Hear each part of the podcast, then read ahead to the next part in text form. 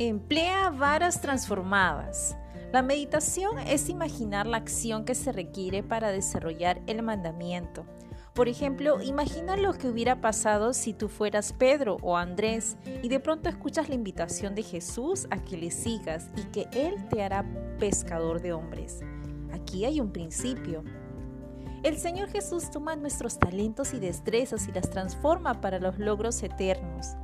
Eso fue precisamente lo que hizo con la destreza de Mateo, quien tenía experiencia en recaudar impuestos. Mateo enseña más acerca del dinero en su evangelio que ningún otro escritor. Este mismo principio fue realidad en la vida de David. Sus habilidades como pastor fueron transformadas por Dios en herramientas para pastorear o cuidar a toda la nación de Israel. Las destrezas que David empleaba para el cuidado de las ovejas fueron las que empleó para cuidar a su gente. Y los apacentó conforme a la integridad de su corazón. Los pastoreó con la pericia de sus manos. Salmo 78:12. Sin embargo, para que Dios pueda usar nuestras destrezas, algo debe acontecer primero. Dios puede usar cualquier cosa que le presentemos, pero primeramente debe ser transformada por una acción de nuestra parte.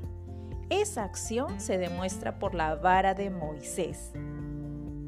Cuando Dios llamó a Moisés para enviarlo a Egipto y libertar a la nación de Israel de la esclavitud, Dios le pidió que echara su vara al suelo. Esa vara representaba su talento y destreza como pastor. Aquella vara se convirtió en una serpiente tan terrible que Moisés huía de ella. Qué cuadro tan preciso de nuestras habilidades y destrezas personales que aún no se han dedicado a Dios. Una vez que Moisés le entregó su vara a Dios y la pudo observar desde una nueva perspectiva, Dios le ordenó que la recogiera de la cola. Cuando lo hizo, fue una vez más transformada en una vara nueva.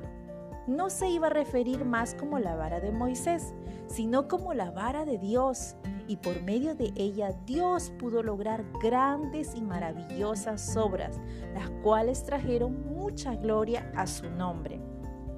Dios no usará nuestras habilidades y destrezas, sino que las transformará en sus habilidades y en sus destrezas cuando las pongamos a sus pies. Cuando era un adolescente siempre tuve el interés de dibujar, pero no tenía la habilidad natural. Sin embargo, cuando dediqué mi cuerpo a Dios a la edad de 12 años, Dios tomó mi interés en dibujar y lo dirigió al arte de los gises. Como resultado de esto, millones de personas han recibido aliento espiritual y dirección de esos dibujos. ¿Qué varas en el presente tienes en tus manos que te pueden morder si no las entregas ahora a Dios?